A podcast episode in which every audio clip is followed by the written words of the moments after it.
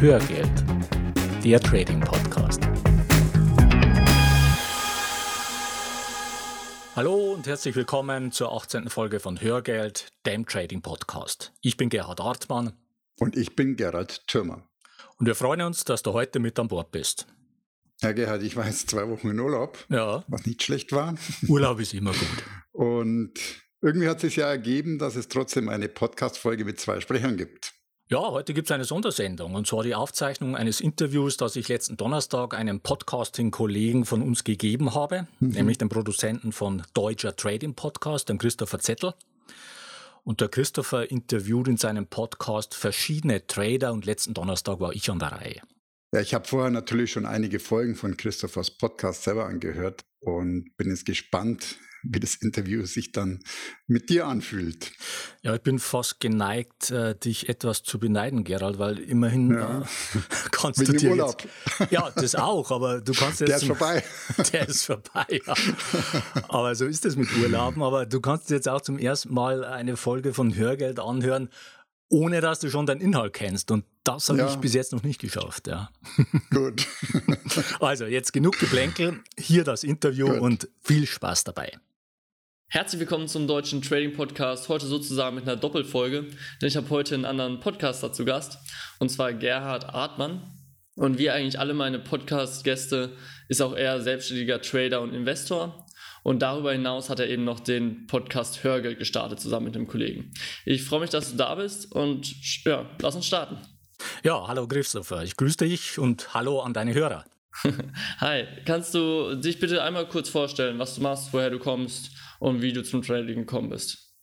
Ja, gerne. Also erstmal vielen Dank für deine Einladung zu diesem Interview. Es freut mich, dass ich Gast in deinem Podcast sein darf. Und zu meiner Person, also ich bin Jahrgang 61, ich bin verwitwet, habe keine Kinder.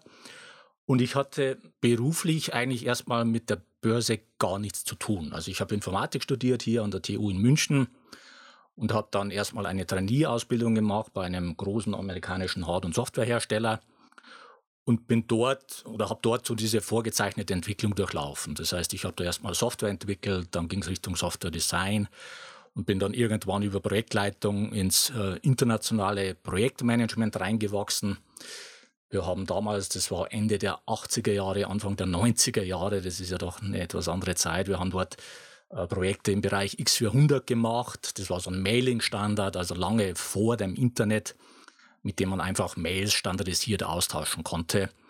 Für große Telekommunikationsunternehmen, national und auch international. Und ich bin dann nach sechseinhalb Jahren gewechselt in die Telekommunikation. Das war so die Pionierzeit, äh, als der Markt dereguliert wurde und erstmal auch Wettbewerb für die Deutsche Telekom aufkam. Und ich habe dann dort verschiedene Managementfunktionen wahrgenommen in den Bereichen Pre-Sales und Delivery. Das heißt, wir haben dort große Infrastrukturprojekte gemacht für die Top 200 Unternehmen in Deutschland, national als auch international. Da ging es um Corporate Networks, um LAN, WAN, Managed Services und dergleichen, auch Mailing und Security und so weiter. Es war so eine stürmische Zeit, auch eine starke Wachstumsphase, die ich dort mitgemacht habe, ähm, was sehr interessant war für mich. Äh, ich habe dort sehr viel gelernt, aber mit den Jahren wurde mir einfach klar, dass ich keine weitere Karriere machen wollte. Ich wollte äh, im Gegenteil raus aus dem Hamsterrad und bin dann nach sechseinhalb Jahren, wo ich das dort auch gemacht habe, gewechselt als Headhunter. Bin dort in die Personalberatung gegangen äh, mit Schwerpunkt IT und Telekommunikation. Das heißt, es waren die beiden Branchen, in denen ich auch vorher tätig war. Habe da entsprechendes Know-how mitnehmen können. Und das war für mich, ja, ich würde mal sagen, so ein bewusster Teilausstieg aus dem System. Und das Umfeld in der Personalberatung war im Prinzip das genaue Gegenteil von dem, was ich vorher gemacht hatte. Vorher war alles groß und kompliziert in Bezug auf die Organisationen um mich herum, Projekte, die Prozesse, Abhängigkeiten und so weiter. Und in der Personalberatung, da war alles überschaubar. Das heißt, da gab es nur mich, ein paar Kollegen, äh, die Kunden, die Kandidaten und zwischen uns musste das Ding irgendwie gewuppt werden. So, und in diesem Umfeld habe ich Managementpositionen und auch Positionen, für die man besondere Spezialisten gesucht hat, besetzt. In Summe war ich da zehn Jahre ganz gut unterwegs, habe aber auch da irgendwann den Sinn verloren und dann wurde es für mich einfach Zeit für einen weiteren Schritt.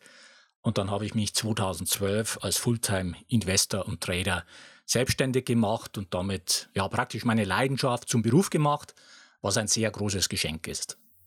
Aber also als du 2012 dich selbstständig gemacht hast, ging ja schon eine gewisse Vorlaufzeit, ähm, war ja schon eine gewisse Vorlaufzeit an der Börse. Wann hast du denn an der Börse angefangen und wie waren so deine ersten Schritte? Ja, die Vorlaufzeit war ziemlich lang. Ich bin ja seit meinem 18. Lebensjahr an der Börse. Das sind jetzt 38 Jahre.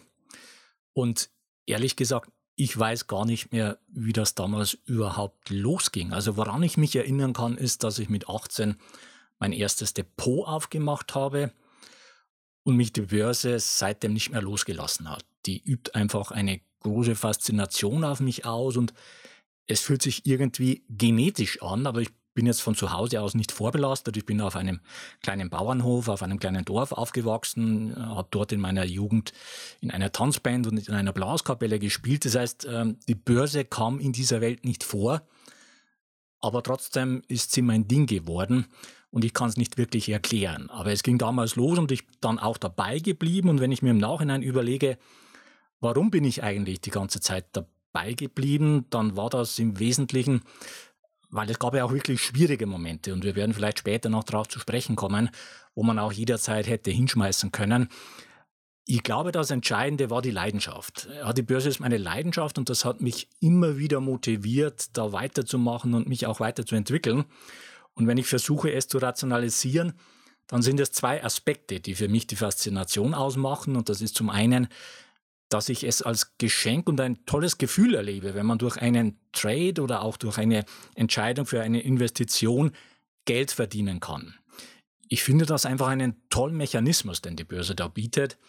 Und zum Zweiten ist es halt auch ein Umfeld und ich, ich kenne kein anderes Umfeld, in dem das gegeben wäre, wo es weder einen Kunden gibt noch einen Chef. Und das genieße ich schon sehr, weil ich viele Jahre auch in Umfeldern war, wo ich immer mit Kunden zu tun hatte und wo es natürlich auch immer Chefs gab. Und diese Eigenständigkeit, völlig ohne Kunde und Chef seinen Lebensunterhalt verdienen zu können, das empfinde ich als großes Privileg. Mhm. Wie hast du dir das Wissen oder das Können angeeignet, jetzt deinen Lebensunterhalt äh, damit verdienen zu können? Also alles Trial and Error. Was waren so deine, hast du Seminare besucht, Bücher gelesen? Was waren deine Lernmechanismen dahinter? Ja, es war von allem ein bisschen. Und rückblickend betrachtet muss man sagen, es war maximal ineffizient. es war wirklich Trial und Error und ich habe völlig planlos angefangen. Ich hatte seinerzeit mit 18 die ersten Aktien gekauft, aber ich hatte null Strategie. Habe aber trotzdem auch immer wieder Gewinne dort gemacht und auch immer wieder mal Sondersituationen ausgenutzt. Ich weiß noch, es gab zum Beispiel mal eine Phase, da sind viele äh, mittelständische Unternehmen hier in Deutschland an die Börse gegangen, eine Vossloh oder auch eine Jungheinrich und so weiter. Und ich kann mich noch erinnern, ich hatte bei jeder größeren Bank ein Depot und habe dort erstmal bei diesen Börsengängen entsprechend Aktien im Vorfeld gezeichnet, das heißt mir Aktien reservieren lassen. Und dadurch, dass ich da überall Depots hatte, wurde, auch, äh, wurde ich auch immer wieder berücksichtigt und habe dann die Aktien im Vorfeld zugeteilt bekommen. Und man konnte damit äh, schöne, schnelle Zeichnungsgewinne machen. Das waren so 10, 20 Prozent innerhalb weniger Wochen. Mein Problem war einfach, dass ich das, was ich auf der Aktienseite immer wieder mal, wenn auch in Summe unsystematisch, muss man sagen, gewonnen habe, dass ich das mit spekulativen Instrumenten wieder verloren habe. Ja, ich habe zum Beispiel angefangen, als, ich glaube, es war 1990, die deutsche Terminbörse eröffnet hat, dort mit Optionen zu handeln. Wobei man kann es gar nicht Handeln nennen, es war einfach ein Zocken. Das kann man nicht anders mhm. sagen. Das heißt, ich wusste um den Hebel bei Optionen, aber ich hatte keine Peilung in Bezug auf die Einflussgrößen, also wie Volatilität zum Beispiel oder, oder den Zeitwert und so weiter. Aber ich habe da einfach Optionen gekauft und habe im Prinzip das, was ich aktienseitig gewonnen habe, mit meinen spekulativen Aktivitäten wieder verloren und teilweise auch noch mehr. Das heißt, wenn ich es mal zusammenfassen würde, dann waren das Gier und Ahnungslosigkeit und Strategielosigkeit, die mir da immer wieder zum Verhängnis wurden. Und in Summe, wie gesagt, war es maximal ineffizient, diese gesamte Vorgehensweise. Aber es gab zwei Schlüsselerlebnisse in meiner Trading-Entwicklung, die dann auch eine entsprechende Wende gebracht haben. Und das erste Schlüsselerlebnis war die Technologieblase um die Jahrtausendwende. Mhm. Das war jetzt ein Stück weit vor deiner Zeit. Man kann sich das gar nicht mehr vorstellen, aber es war eine Zeit, wo praktisch alle bisherigen Gesetzmäßigkeiten irgendwie außer Kraft gesetzt wurden. Die Kurse waren damals schon sehr stark gestiegen, Ende der 90er Jahre. Die Telekom stand bei über 100 Euro. Ähm, und ich war da voll investiert und saß auch auf großen Buchgewinnen. und man konnte da wirklich täglich zuschauen, wie sein Depot angewachsen ist. Es war eine Zeit, wo einfach jede Garagenbude, die irgendetwas mit Internet oder Technologie zu tun hatte, noch versucht hat, an die Börse zu gehen und diesen Hype irgendwie mitzunehmen. Ja, und ich kann mich noch erinnern, wie ich mit meinem Kollegen und Freund äh, Gerald damals über Amazon philosophiert habe. Amazon, die hatten schon eine tolle Kursentwicklung gemacht und haben zu der Zeit, ich glaube, im Wesentlichen nur Bücher verkauft. Und ich glaube, die standen auch so bei um die 100 Dollar und waren damit bewertet wie eine Walmart, also die größte Supermarktkette. Und wir hatten philosophiert, wie realistisch es ist, dass Amazon in Umsatzgrößenordnungen wie eine Walmart reinwachsen könnte. Wobei von Unternehmensgewinnen bei Amazon war da weit und breit nichts zu sehen. Und das Ganze war einfach eine Bilderbuchblase. Das heißt, die Argumentation war, wie immer bei diesen Blasen, äh, es gibt einen Quantensprung, es gibt eine technologische Revolution, das war das Internet. Und diese alten Gesetzmäßigkeiten, die bis dato gegolten haben, die sind außer Kraft gesetzt. Ja, das heißt, diese alten Bewertungsmaßstäbe, ein Unternehmensgewinn oder ein Kursgewinnverhältnis oder Kursumsatzverhältnis oder Verschuldungsgrad und so weiter, die sind jetzt alle nicht mehr anwendbar und es zählt nur noch das Potenzial der Unternehmen. Naja, ich war voll investiert und wie gesagt, ich hatte wirklich ein prall gefülltes Depot und auch hohe Gewinne und dann habe ich etwas absolut Fatales gemacht. Ich habe dann auf dem Höhepunkt dieser Blase, wie man heute sagen kann, einen Kredit bei der Bank aufgenommen hm. und bin nochmal massiv mit diesem Kredit eingestiegen und zwar in völlig überbewertete Hoffnungswerte. Ja, und als Sicherheit für diesen Wertpapierkredit habe ich mein Wertpapierdepot angegeben bei der Bank wie gesagt, man kann sich im Nachhinein nicht mehr vorstellen. Aber es war die erste Blase, die ich wirklich bewusst erlebt habe und das Ende vom Lied ist bekannt. Die Blase ist einfach geplatzt und mein Depot hat sich wirklich in Luft aufgelöst. Also da, da war praktisch nichts mehr übrig, ein Minus von über 90 Prozent. Aber was sehr wohl noch übrig war, war der Kredit, den ich dann über die nächsten Jahre mühsam zurückzahlen musste. Und das Ganze wurde noch richtig heftig dadurch, dass meine Frau und ich zur gleichen Zeit den Job gewechselt haben. Ähm, man, man, muss sich vorstellen, dieses Platzen der Blase, das war jetzt nicht ein Knall von einem Tag auf den anderen, sondern das hat sich über Monate gezogen. Ich glaube, der Höchststand des DAX war im März 2000, wenn ich das jetzt noch richtig rekapituliere. Und dann ging es erstmal nach unten, dann wieder etwas nach oben und so weiter. Und das zog sich bis in 2001 dann rein, bis zum 11. September, wo dann wirklich die letzten Lichter ausgingen. Und das war so diese Zeit, wo ich, wie gesagt, mit Kredit drin war, wo dann meine Frau und ich äh, in derselben Woche gekündigt haben.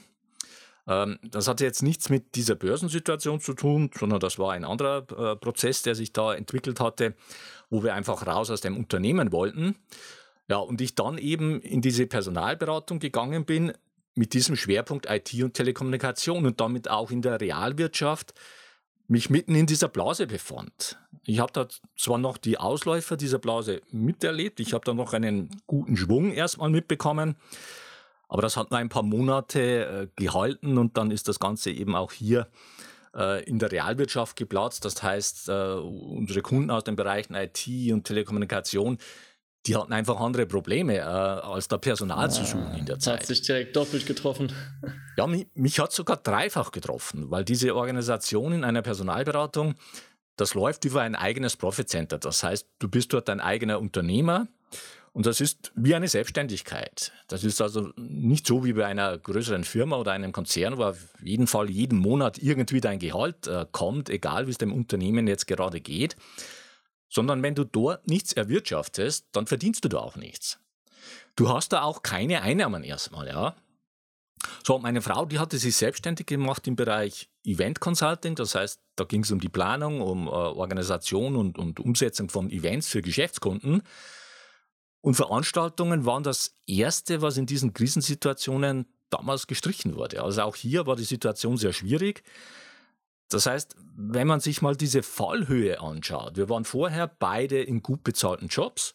Meine Frau war sogar verbeamtet und ich, ich hatte einen guten Managementjob. Wir hatten keine Kinder, das heißt, die Ausgaben waren auch überschaubar. Und ich hatte hohe Buchgewinne in meinem Aktiendepot. Und Monate später war ich in einem Job, wo ich nicht wusste, wo die Umsätze und damit irgendwie mein Gehalt herkommen sollten. Meine Buchgewinne, die waren alle weg. Und im Gegenteil, die hatten sich in Verluste verwandelt und ich hatte Schulden bei der Bank und zwar ganz reale Schulden, die ich mit realem Geld abbezahlen musste. Und meine Frau hatte keine Einnahmen. Ja, also es war eine interessante Zeit. Aber wir haben irgendwie einfach weitergemacht und das hat sich dann auch irgendwann wieder gedreht und dann ging es auch wieder aufwärts.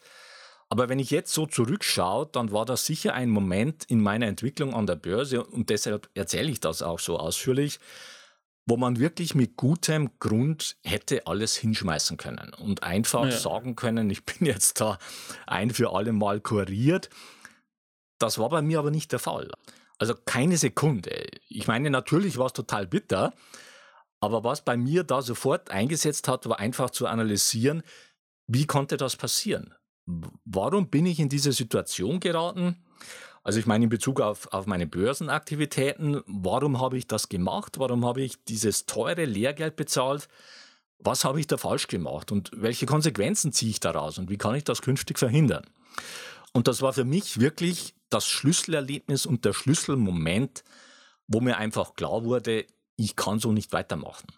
Also ich kann nicht weiterhin aus dem Bauch heraus oder zufallsgetrieben oder durch welche Trigger auch immer irgendwelche Investitionen oder Trades tätigen. Das konnte so nicht weitergehen und ich habe dann erst, und das war wirklich spät in meiner Entwicklung, ich habe dann erst angefangen, systematisch Know-how aufzubauen. Das heißt, ich habe dann eine Unmenge an Büchern gekauft und Zeitschriften abonniert, äh, Börsenbriefe und Signaldienste und, und Software getestet und Seminare besucht und auch Strategien auch von internationalen Tradern erlernt und so weiter, bis ich dann irgendwann das Gefühl hatte, jetzt wird es langsam rund.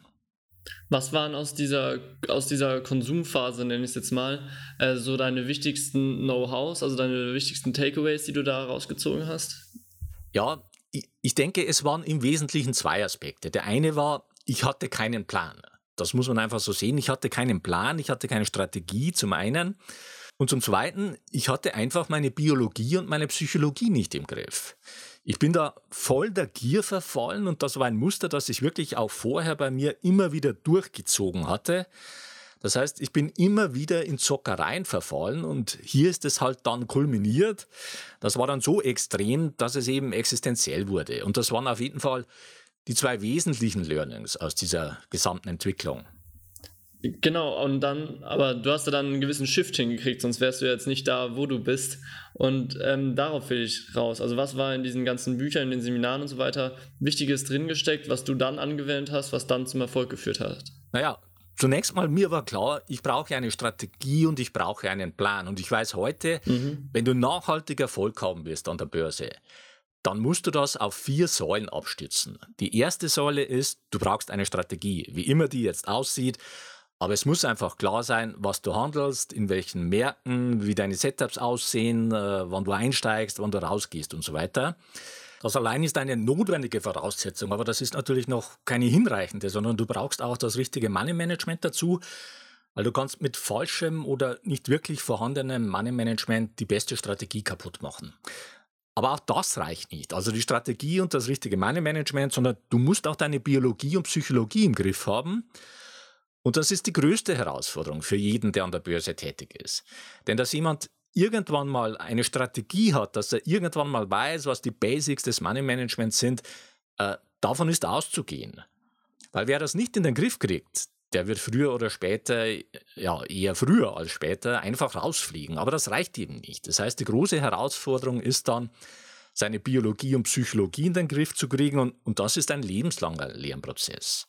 Man muss einfach verstehen, äh, wenn du an der Börse investierst oder auch in einen Trade gehst, dann riskierst du da erstmal Geld und dann laufen in deinem Körper Prozesse ab, uralte Prozesse, das sind archaische Prozesse wie vor zigtausenden von Jahren, als ob du da vor einem Säbelzahntiger stehst. da ist kein Unterschied. Und das kannst du heute auch mit, mit MRT messen, was da passiert. Das heißt, das ist dann der Kampf im Körper zwischen Flucht und Kampf. Das Problem ist, diese Prozesse, die funktionieren in Zeiten, wo du vor so einem Säbelzahntiger stehst, aber die funktionieren nicht an der Börse. Das heißt, du musst deine Prozesse umprogrammieren, damit sie für die Börse passen. Die sind absolut kontraproduktiv und das, ja, das ist eine Lebensaufgabe. So, und die vierte Säule ist das ganze Thema Trading oder auch Investieren als Business zu verstehen. Das heißt, das Ganze so weit zu professionalisieren, dass du dort einen Businessplan hast, dass du dir klar machst, dass du dort gewisse Investitionen tätigen musst. Du brauchst eine Ausbildung, du brauchst eine äh, Infrastruktur, du brauchst einen Plan B, du, du musst dir überlegen, was ist, wenn deine Internetverbindung ausfällt und so weiter. Du musst das Ganze auch irgendwie dokumentieren und, und einfach auch schauen, dass du dort Lernschleifen einbaust. Ja, über ein Trainingsjournal zum Beispiel, wo du immer wieder nachvollziehen kannst, was hast du gemacht? Warum hast du das gemacht? Warum hat das eine funktioniert? Warum hat das andere nicht funktioniert? Also einen äh, ständigen Verbesserungsprozess implementieren. So, und das sind die vier Säulen. Die Strategie, das Money Management, die Psychologie und der Business-Aspekt. Und das ist mir irgendwann klar geworden im Laufe dieser ja, vielen Monate und Jahre an Studien. Okay, und wie sieht äh, dann dein Handelsziel heute aus? Also was für Produkte handelst du? Welche Zeit, also welche Haltedauer hast du im Schnitt? Wie sieht es da aus? Also grundsätzlich bin ich Trendfolger und zwar mhm. äh, sowohl beim Investieren als auch beim Traden und die Trendfolge ist wirklich eines der wenigen Konzepte, kann ich sagen, das sich über die gesamte Zeit für mich bewährt hat und zwar auf allen Zeitebenen. Und ich handle derzeit hauptsächlich Aktien, die ich mit Optionsscheinen und teilweise auch mit Zertifikaten heble. Das Ganze mache ich im Tageschart mit unterschiedlich langen Haltedauern. Also im längeren Bereich sind das Haltedauern von mehreren Monaten. Äh, bei den Aktien auch zum Teil Jahre, wenn ich mir eine Apple anschaue. In die bin ich jetzt seit vielen Jahren investiert und dann nutze ich auch Korrekturen zum Nachkauf. So, wir sind wieder da. Wir hatten eine kurze technische Störung. Ähm, ich gebe nochmal an dich. Du warst gerade bei der Apple-Aktie. Ja, genau. Also wie gesagt, im, im, längerfristigen Bereich sind es zum Teil Jahre, wo ich Aktien halte und im mittelfristigen Bereich ist es eher so äh, im Bereich von mehreren Wochen. Ja, ich muss dazu vielleicht noch mal ein bisschen ausholen. Also als ich seinerzeit ähm, Fulltime eingestiegen bin in das ganze Thema Trading, also als ich mich selbstständig gemacht habe, habe ich erstmal angefangen mit Daytrading, weil das war für mich einfach kurzfristig am profitabelsten. Das heißt, ich war da wirklich von 8 Uhr morgens bis, bis abends 22 Uhr da vom Bildschirm und habe im Wesentlichen äh, Indizes und Forex gehandelt äh, mit CFDs. Und dann kam aber eine sehr schwierige Phase, eine sehr schwierige private Situation. Und man muss sich vorstellen, ich war dann wirklich mit dem Laptop im Aufenthaltsraum im Krankenhaus und habe dort im 15-Minuten-Chart getradet. Also das ist völlig absurd im Nachhinein und ich habe das wirklich über viele Monate äh, so durchgezogen. Das ging aber irgendwann nicht mehr ähm, und habe mich dann einfach auf die mittel- und längerfristigen Strategien konzentriert. Und das ist auch bis heute so geblieben. Und das Herzstück äh, meiner heutigen Strategien ist ein Aktienscanner, den ich auf Trade Signal entwickelt habe. Äh, zu Trade Signal komme ich äh, gleich nochmal. Und dann lasse ich über die internationalen Märkte laufen und der filtert mir dann aus, das sind zum Teil über, über 10.000 Aktien weltweit, diejenigen raus, die meine, Trend, äh, oder die meinen Trendfolgekriterien entsprechen. Und damit fallen schon mal 99 Prozent der Aktien raus und dieses restliche 1 Prozent ungefähr, das bringe ich in eine Reihenfolge oder das macht dieser Scanner für mich, das ergibt ein Ranking und die schaue ich mir dann genauer an. Und das ist dann praktisch das Universum für mich, das in Frage kommt, sowohl zum Traden als auch zum Investieren. Ja, und das ist ähm, zum Verständnis, das ist jetzt keine äh, Momentum-Strategie und auch keine, keine Strategie, wo es um die relative Stärke geht. Es gibt ja äh, Strategien, wo man einfach Aktien nach einer relativen Stärke rankt und damit irgendwie immer die Aktien im Depot hat, die gerade am besten laufen. Und wenn eine Aktie dann entsprechend im Ranking zurückfällt, dann tauscht man die gegen einen Aufsteiger aus. Und diese Strategien, die funktionieren auch ganz gut in, in Bullenmärkten, wo man einfach längerfristige Trends am Laufen hat. Aber problematisch wird es dort natürlich in, in, den Seitwärtsphasen, Äh, da kommt es dann zu den entsprechenden Drawdowns. Also das macht dieser Scanner nicht, sondern dieser Scanner, der selektiert langfristige Trendfolgeaktien. Das heißt, diese Kriterien, die müssen mindestens für zehn Jahre erfüllt sein. Da geht es um die Performance pro Jahr, die diese, diese Aktien machen. Da geht es äh, um die Frage, wie hoch ist die Gewinnwahrscheinlichkeit, wenn du da zu beliebigen Zeitpunkten einsteigst und wieder aussteigst. Äh, und da geht es auch um die Frage, wie groß sind die Drawdown-Risiken. Ja? Da habe ich einfach Mindestkriterien angelegt.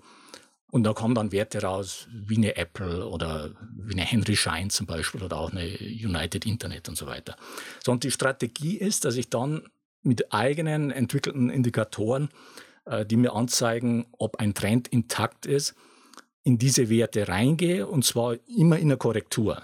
Das heißt, wenn so ein Wert nach wie vor in einem intakten Trend ist und korrigiert gerade, dann gehe ich dort in der äh, Korrektur rein, entweder gehebelt oder ungehebelt.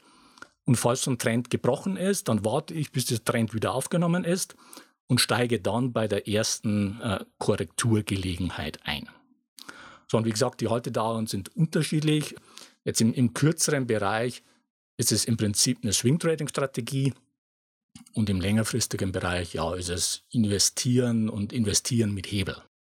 Okay, und also ich habe mir noch eine Frage aufgeschrieben zu ähm, vorhin, was du gesagt hast, und zwar zu dieser Dotcom-Blase, wo ich ähm, ja. nochmal kurz reingehen will, aber was glaube ich auch zu dem Thema jetzt gerade passt. Zwar hast du gesagt, dass eben damals diese klassischen Bewertungskriterien, ähm, KGV und so weiter, dass gedacht wurde, die äh, sind nicht mehr aktuell. Hm.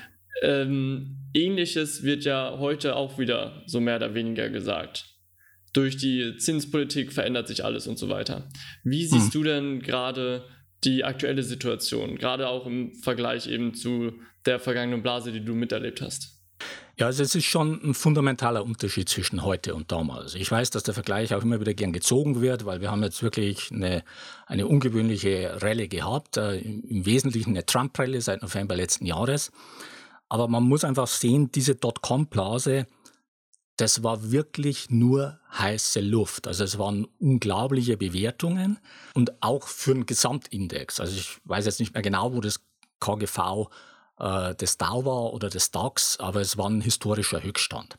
Und es waren einfach auch viele Unternehmen, die im Wesentlichen nur Hoffnung hm, dargestellt haben. Das heißt, da waren weit und breit keine Unternehmensgewinne zu sehen. Und im Gegenteil, die ganze Denke war auch so, dass man gesagt hat, du sollst als Unternehmen momentan gar keine Gewinne machen, sondern du sollst alles, was du an Kapital zur Verfügung hast, einfach in deine Expansion stecken. Ja?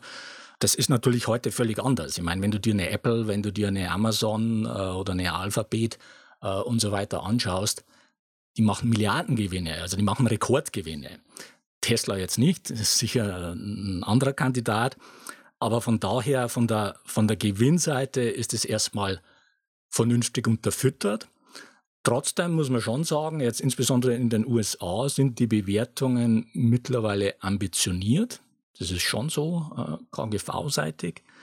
Und das Argument, was heute halt immer herangezogen wird, ist, dass wir in einer Niedrigzinsphase äh, uns befinden und die entsprechenden Renditen der Anleihen unattraktiv sind. Das ist aber aus meiner Sicht jetzt kein Argument, mit dem man irgendwie eine neue, ja, eine neue Bewertungsphilosophie verargumentieren will, sondern das ist einfach Fakt. Das heißt, die Attraktivität von Aktien die hängt einfach sehr stark von der Rendite der Anleihen ab. Ja, das sind in der Regel konkurrierende äh, Investments, wo sich einfach große Marktteilnehmer, äh, Pensionsfonds und so weiter auch überlegen, gehen sie eher in Aktien oder gehen sie eher in Anleihen. Und das hängt nun mal von der Rendite der beiden ab und von den Bewertungen. Und wenn die Anleihenrenditen einfach so niedrig sind, wie wir das jetzt mittlerweile seit Jahren haben, dann sind halt die Aktien umso attraktiver. Ja, aber natürlich haben wir auch einen gegenläufigen Effekt, weil die Anleihenrenditen einfach zunehmen. Das heißt, wir befinden uns ja mittlerweile wieder in einem Zinserhöhungszyklus, zumindest in den USA. Und in Europa steuern wir darauf zu. Und mit jeder Zinserhöhung werden einfach auch Anleihen wieder attraktiver. Und das ist sicher eine Bewegung, die jetzt erstmal dem Aktienmarkt äh, konträr läuft. Aber man, man kann nicht wirklich eins zu eins die heutige Situation mit der Dotcom-Blase vergleichen, wo wir sicher Blasensymptome haben, ähm, ist im Bereich des Venture Capitals. Das heißt Geld, was, was in Silicon Valley Firmen fließt, bevor die überhaupt an die Börse gehen. Ja, also wenn man sich jetzt so eine Snapchat zum Beispiel anschaut oder Snap, die Mutter, das sind zum Teil schon wieder Rekordsummen, die nichts Gutes äh, erahnen lassen. Okay, super, danke, viel, sehr interessant. Ähm, Nochmal zurück zum Trading. Das ist ein bisschen äh, eine Hin- und Her-Folge ja. heute. Ähm, Kein Problem. Was empfiehlst du denn jetzt m, jemandem, der ähm, jetzt mit dem Trading starten möchte? Wie bringt er sich am besten bei? Mit welchen Produkten sollte er anfangen? Welche Philosophien gibt es? Mit welcher, welche sind gut für Einsteiger, ähm, Einsteiger gedacht und so weiter? Ja, also ich glaube, grundsätzlich ist für mich immer die Frage, mit welcher Erwartungshaltung äh, geht jemand an die Börse. Und da ist eigentlich schon ein Teil der, der Problematik äh, begraben, weil viele einfach die Erwartung haben, sie können dort schnell viel Geld verdienen und müssen nicht viel dafür tun. Mhm. Und das ist einfach zweimal verkehrt. Ja, also du kannst dort nicht zumindest nicht systematisch schnell viel Geld verdienen. Du kannst das mal durch Zufall erreichen, aber das ist wie Lotto spielen. Und du musst auf jeden Fall was dafür tun. Und ich halte jetzt einen Einstieg, wenn jemand sich überhaupt noch nicht mit der Börse beschäftigt hat und dann mit Daytrading anfängt, nicht wirklich für sinnvoll, weil die Chance, dass du dort innerhalb vernünftiger Zeit wirklich äh, nachhaltig profitabel bist, die sehe ich zwischen, ich sag mal, 5 und 10 Prozent. Und das ist einfach äh, keine Quote und ich vergleiche das mit, mit jemandem, der sich in einen Flugsimulator setzt und dort ein paar Stunden einfach mal in, im Simulator fliegt und sich dann in die Boeing setzt und, und abhebt. Das wird in der Regel nicht gut gehen. Ich weiß nicht, ob du das, ob du das Sprichwort kennst, äh, wie macht man an der Börse eine Million Gewinn? Nee. Okay. Indem man zwei Millionen mitbringt. Also ja, ich kenne das. Äh, wie kommt man an der Börse zu einem kleinen Vermögen mit dem großen? Ja, zum Aber Beispiel. Ja, ja, das ist im, im, Prinzip okay. dasselbe. Also ich plädiere einfach für einen gestuften Einstieg. Also zum einen, wenn jemand noch überhaupt nichts an der Börse gemacht hat, dann wäre für mich erstmal entscheidend, dass er sich äh, die Bausteine für einen systematischen Umgang mit Geld aneignet. Das heißt, wie schaffe ich überhaupt die Voraussetzungen? Für einen systematischen Vermögensaufbau. Es gibt einfach ein, ein Rüstzeug, ein Handwerkszeug, wie man mit Geld umgeht. Und die nächste Stufe wäre für mich, dass man sich einfach am wirtschaftlichen Erfolg von Unternehmen beteiligt.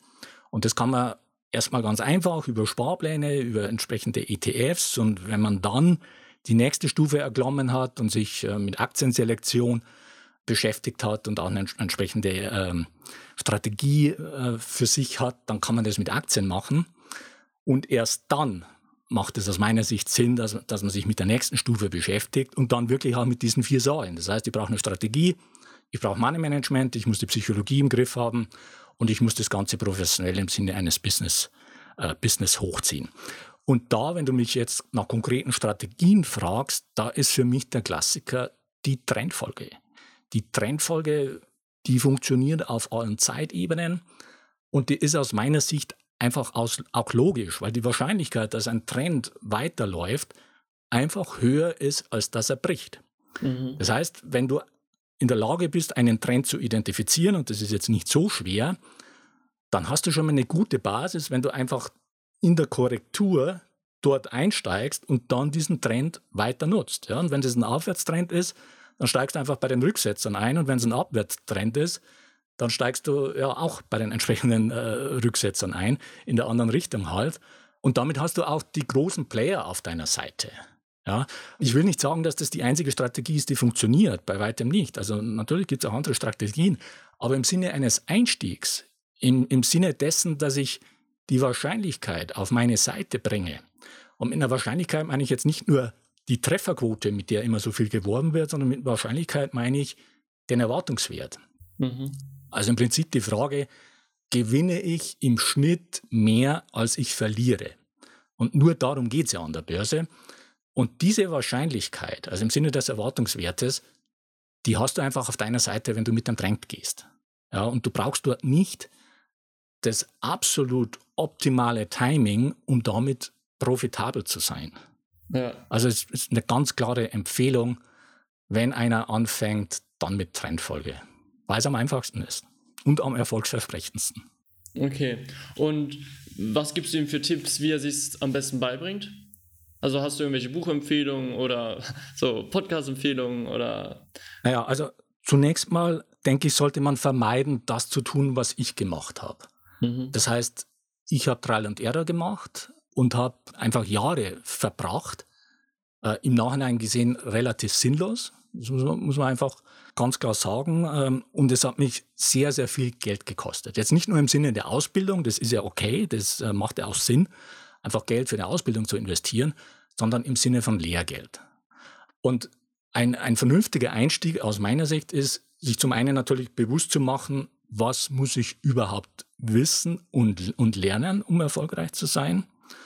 Und dann einfach sich jemanden zu suchen, von dem ich das lernen kann und Systematiken und ein Handwerkszeug zu lernen, was unabhängig ist von der konkreten Strategie. Ja, das ist, das ist einfach wichtig. Das heißt, das Thema Money Management oder auch was ist ein Trend zum Beispiel, das sollte ich einfach grundsätzlich verstehen. Ich muss auch das Thema Psychologie und so weiter grundsätzlich verstehen. Und ähm, du hast es ja schon erwähnt mit unserem äh, Trading-Podcast, äh, Hörgeld haben wir genau diesen Ansatz. Das heißt, wir vermitteln dort Wissen, Grundwissen fürs Investieren, also auch fürs Trading, was erstmal unabhängig von einer konkreten Strategie ist und was jeder einfach wissen sollte. Jeder sollte wissen, wie Money Management grundsätzlich funktioniert. Jeder sollte wissen, wie Trendfolge grundsätzlich funktioniert oder was ein Trend ist. Jeder sollte wissen, äh, was er im, im Bereich Psychologie äh, beachten muss oder Diversifikation und Asset-Allokation und so weiter und so fort. So, und damit navigieren wir durch den Börsendschungel. Ja, und Hörgeld, ähm, ich mache das zusammen mit meinem Freund und Kollegen Gerald Thürmer. Wir sind jetzt seit Weihnachten alle zwei Wochen, jeweils freitags on air, haben jetzt 17 Folgen äh, bis dato und wollen damit einfach mehr Menschen für die Börse begeistern und, und auch Menschen an die Börse heranführen, äh, dass sie einfach die Chancen der Börse nutzen und zwar sowohl für das Investieren als auch für das Traden und vermitteln dort einfach das Know-how, was dazu äh, erforderlich ist und das Ganze aufeinander aufbauen. Das heißt, im Prinzip ist das äh, wie ein Online-Kurs, ein kostenloser Online-Kurs. Okay, also der, der Podcast Circle ist sowohl für Leute, die sich fürs Traden interessieren, aber auch, wenn ich jetzt sage, also du hast ja diese Stufen gesagt, okay, ich stehe noch ganz hm. am Anfang und will eigentlich nur sparen oder mir mal, mir mal mit ETFs oder dann vielleicht auch irgendwann mit Aktien anfangen, hm. ist auch für die Person geeignet. Also grundsätzlich schon, weil wir das Ganze, wie gesagt, äh, aufeinander aufbauen. Das heißt, eine der ersten Folgen lautet, wo fange ich an? Und da geht es auch um die Bausteine, wie gehe ich mit Geld um? Da geht es um das Thema Mehrkontenmodell, Sparplan in Richtung ETF und so weiter. Wir werden dann dieses Thema nicht weiter vertiefen, weil es nicht unser Fokus ist, aber es gibt ja erstmal den, den Gesamtüberblick und das Grundgerüst und wir verlinken dann auch auf, auf weiterführende Tools oder Webseiten, die dann da, da nützlich sein können. Das heißt, unser Fokus ist schon investieren und traden im Sinne eines aktiven Handels. Mhm. Aber nichtsdestotrotz, es ist, es ist für jeden erstmal wirklich ein Navigator durch den Börsendschungel. Und das gilt für einen Einsteiger, das gilt für einen Wiedereinsteiger und das gilt auch für einen Fortgeschrittenen. Also wir haben schon in einer früheren Folge das Thema Erwartungswert zum Beispiel behandelt und da ging es schon ziemlich ins Eingemachte, inklusive Monte Carlo Simulation und so weiter. Ja. Das heißt, da können auch Fortgeschrittene schon in, in frühen Folgen auch für sich was rausziehen. Aber es ist immer so gehalten, dass wir grundsätzlich kein großes Vorwissen voraussetzen. Das ist schon der Anspruch bei dem Ganzen. Super, cool. Dann vielen Dank für deine Zeit, Gerhard. Ja, gerne. Willst du noch irgendwas an meine Community loswerden? Noch irgendeinen Tipp, irgendeinen Ratschlag? Naja, also zum einen, du hattest vorhin äh, gefragt bezüglich einer Buchempfehlung. Genau. Ähm, also ein Buch, was mir da einfällt, äh, was ich wirklich jedem äh, ans Herz lege, ist äh, Clever Trading mit System. Das ist von Van Thorpe. Mhm. Auch schon öfters gefallen, der Name in der Show. Cool. Ja, ich glaube, es ist im, im Finanzbuchverlag äh, erschienen. Und für mich ist das, der, der Van Tharp selber ist ja kein Trader. Der, er ist ein Coach, er betreut Trader. Aber das, was er da in diesem Buch weiter vermittelt und, und weitergibt, das sind für mich die Basics, die jeder kennen sollte. Also wenn jemand diesen Inhalt nicht kennt, egal wo er sich den Inhalt jetzt herholt, das muss jetzt nicht aus diesem Buch sein, aber das, was da drin steht, sollte man wissen, bevor man an der Börse aktiv ist. Cool, super. Also das perfekte Einsteigerbuch für jeden. Ja, auf jeden äh, Fall. Super, Gerhard. Vielen Dank für deine Buchinformationen. Wenn jetzt Leute denken, okay, das klingt interessant, was du gesagt hast, wir wollen auf jeden Fall mehr zu dem Thema lernen, wo können die Leute denn mehr von dir erfahren? Wie können sie dich erreichen? Ja, also unsere Webseite lautet hörgeld.com und äh, den Podcast äh, Hörgeld findet man in iTunes und auch in der Google-Welt, einfach indem man nach Hörgeld sucht, also Hörgeld mit Ö dann in dem Fall. Wir sind auf Facebook äh, unter facebook.com slash Hörgeld. Und äh, wer es per Mail versuchen will, mail at hörgeld.com. Super. Okay, dann vielen Dank, Gerhard. Mach's gut, noch eine schöne Zeit. Genieß den Feiertag heute und bis dann. Ja, danke. Äh, vielen Dank auch dir. Hat Spaß gemacht und ja, ich wünsche dir und deinen Hörern viel Erfolg und weiterhin alles Gute, nicht nur an der Börse, sondern auch im richtigen Leben. Also ciao und mach's gut. Soweit also das Interview und damit kommen wir jetzt zu unserer Bitte in eigener Sache. Wenn dir unser Podcast gefällt, dann würden wir uns freuen, wenn du eine kurze Rezension in iTunes reinstellst. Das geht ganz einfach und schnell und hilft uns, im Ranking weiter nach oben zu kommen und besser gefunden zu werden und ist für uns eine zusätzliche Motivation, mit Hörgeld weiterzumachen. Und wir freuen uns auch über Likes auf facebook.com slash Hörgeld. Und wenn du Fragen oder Anregungen für uns hast oder wenn wir bestimmte Themen vertiefen sollen, dann schreib uns bitte an feedback.hörgeld.com oder nutze die Kommentarfunktion auf unserer Webpage hörgeld.com. So viel für heute. Die Shownotes zur heutigen Sendung mit ergänzenden Charts und Links findest du unter hörgeld.com slash 018. Bleibt noch der Ausblick auf die nächste Folge. Da geht es um die Frage, mit welchen Bausteinen verbesserst du dein Verhältnis zum Geld? Mhm. Bis dahin eine gute Zeit. Ja, mach es gut und wir wünschen dir weiter viel Spaß mit dem Thema Börse. Und wir laden dich ein, auf diesem Weg die Verantwortung für deine Vermögensanlage selbst in die Hand zu nehmen. Die Geschichte geht weiter.